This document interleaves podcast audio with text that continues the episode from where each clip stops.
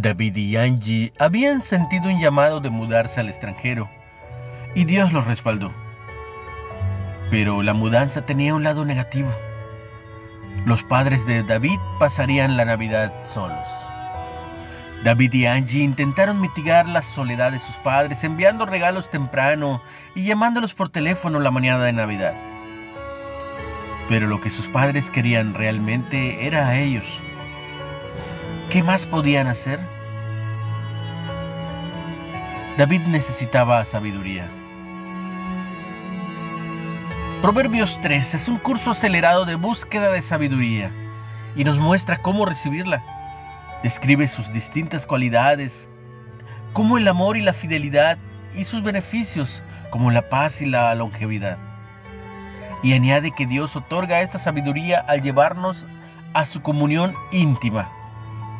Le susurra sus soluciones a aquellos más cercanos a Él.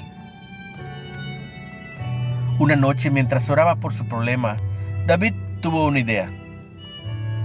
Al día siguiente, en Navidad, él y Angie decoraron la mesa y sirvieron una cena festiva. Los padres de David hicieron lo mismo. Después, con una computadora portátil en cada mesa, comieron juntos por videollamada. Desde entonces, se transformó en una tradición familiar. Dios llevó a David su comunión íntima y le dio sabiduría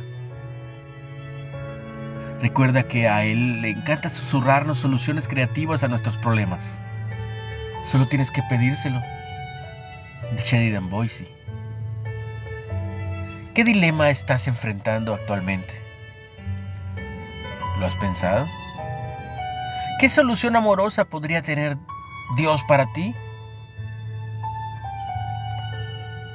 Padre, por favor susurra en mi corazón tu solución creativa esas soluciones creativas que tienes para los problemas.